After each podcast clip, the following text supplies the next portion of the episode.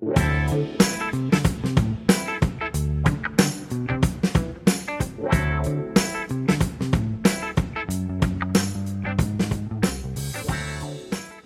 habe mal irgendwo gelesen, äh, ich weiß echt nicht mehr, wo das war. Ich glaube, das war irgendwo im Internet oder so.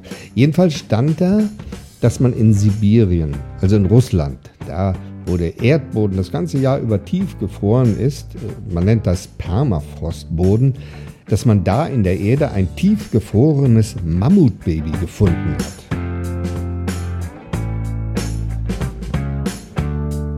Das hat man dann in einer riesigen Tiefkühlbox nach Japan verfrachtet, wo es dann von japanischen Wissenschaftlern untersucht wurde. Diese Wissenschaftler haben sich dann überlegt, ob man nicht aus einer Körperzelle von diesem Mammut irgendwie ein neues Mammut züchten könnte, eines, das lebt. Das müssen Sie sich mal vorstellen, wenn die das schaffen würden. Mammuts sind schließlich seit Tausenden von Jahren ausgestorben.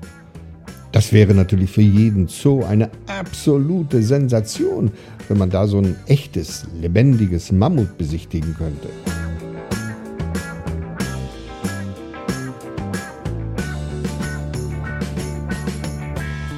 Und wenn das mit den Zellen funktioniert, dann könnte man das natürlich auch mit anderen Tieren machen, die inzwischen ausgestorben sind oder kurz davor sind, auszusterben, wie zum Beispiel die nordafrikanischen Breitmaulnashörner.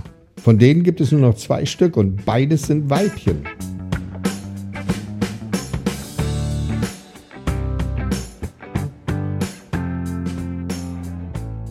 Andererseits finde ich das schon ziemlich spooky, wenn diese Wissenschaftler aus einem Viech, was schon seit Urzeiten tot ist, in einem Labor ein neues, lebendiges Exemplar produzieren könnten. Wenn das tatsächlich geht, wer weiß, was dann noch so alles möglich wäre. Vielleicht könnte man ja sogar die Körperzellen von zwei verschiedenen Tieren zusammenpacken und so ein völlig neues herstellen. Zum Beispiel einen Krokophant oder einen Katzenhund oder einen Schlaffen, also eine Kreuzung von einem Affen und einer Schlange.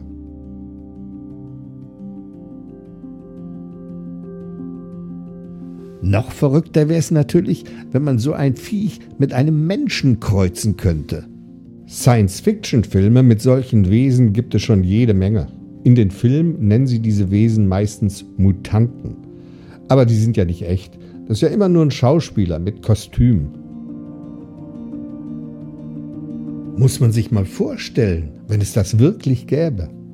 Zum Beispiel, wenn man so ein künstliches Wesen aus einer Zelle von einer Frau und einer Zelle von einem Frosch herstellen würde. Wahrscheinlich würde dabei eine Mutantin herauskommen, eine Frau mit einem Froschkopf. Und vielleicht hat die dann keine normale Menschenhaut, sondern so eine richtig glitschige grüne Froschhaut. Wenn die sprechen würde, würde sich das natürlich schon ein bisschen komisch anhören, weil mit so einem breiten Froschmaul klingt das natürlich anders als mit einem Menschenmund. Hallo, mein Name ist Bettina. Ich bin eine Frausch. Frausch ist klar, oder? Frau und Frosch. Frausch. Als Kind hätte es so eine Frausch natürlich nicht leicht. Wahrscheinlich würde die von anderen Kindern ziemlich gehänselt. Hey du Frausch, sag mal Konfitüre. Menno, Lass mich in Ruhe. Wieso? Jetzt stell dich doch nicht so an. Sag mal Konfitüre. Nee, dazu habe ich keine Ach, Lust. Komm, nur einmal. Das ist doch nicht schwer. Sag mal Konfitüre. Also gut. Von mir aus. Marmelade.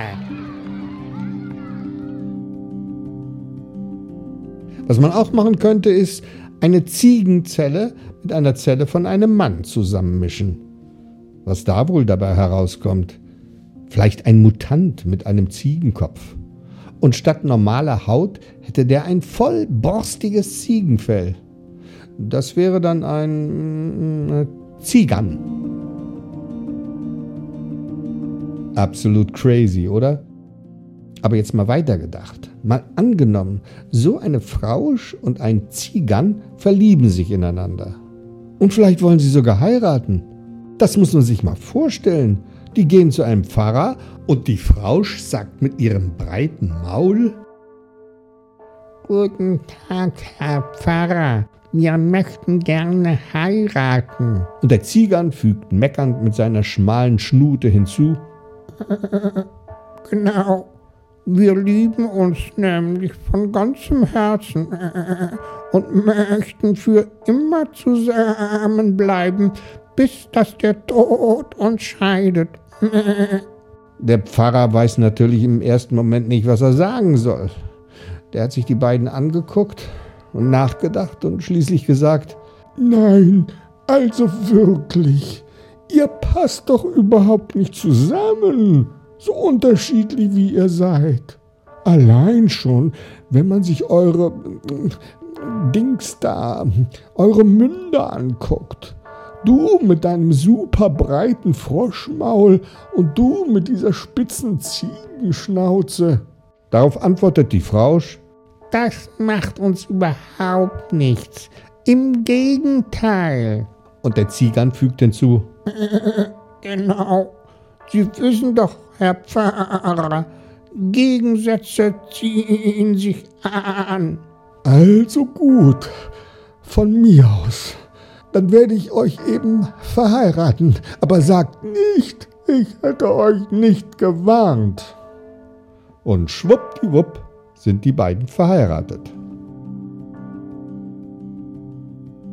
Es dauert natürlich nicht lange, da ist die Frau sch- schwanger. Nach neun Monaten bekommt sie nicht ein Kind, nein, sie bekommt Zwillinge. Ein Jungen und ein Mädchen. Und wie man sich vorstellen kann, sehen die beiden natürlich noch merkwürdiger aus als ihre Eltern. Das Mädchen hat zwar wie die Mutter einen Froschkopf, aber ohne breites Maul. Ihre Schnauze ist genauso schmal und spitz wie die von ihrem Vater. Auch der Sohn hat einen Froschkopf, aber sein ganzer Körper steckt in einem Fell und das Fell ist knallgrün. Den Eltern ist sofort klar, um was es sich bei den Kindern handelt. Die Tochter ist eine Friege und der Sohn ein Zosch.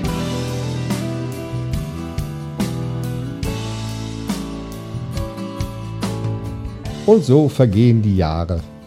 Und dann kommt es natürlich, wie es kommen muss. Mit der Zeit fangen die Eltern an, sich immer mehr zu streiten.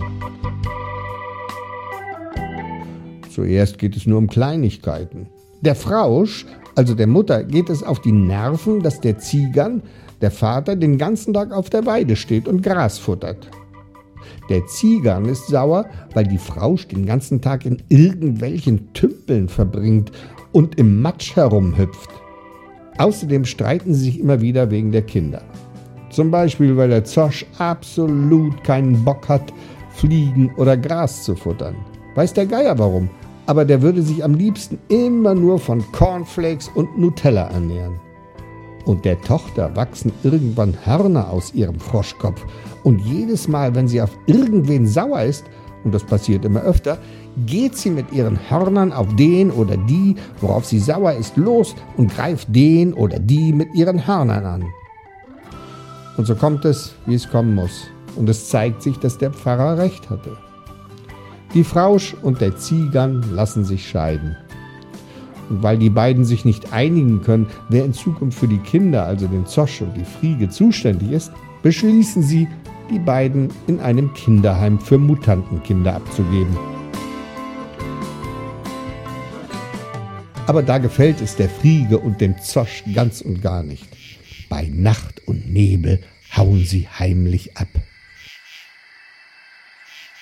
Auf ihrer Flucht geraten sie in einen dunklen Wald und verlaufen sich. Der arme Zosch und die arme Friege.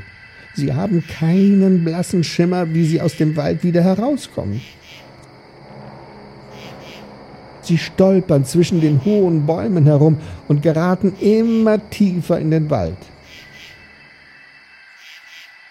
Plötzlich kommen sie zu einer Lichtung. Auf der Lichtung steht ein kleines Häuschen. Das sieht aus, als wenn es nur aus lauter leckeren Süßigkeiten bestehen würde.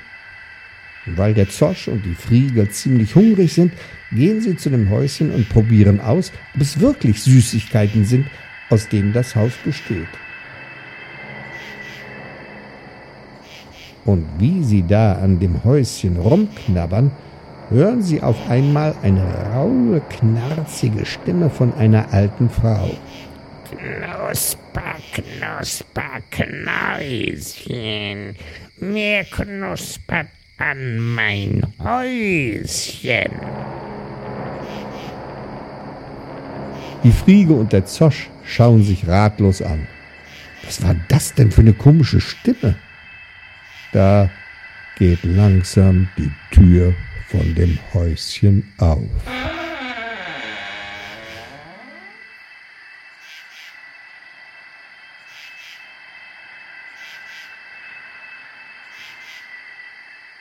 Aber das ist schon wieder eine ganz andere Geschichte.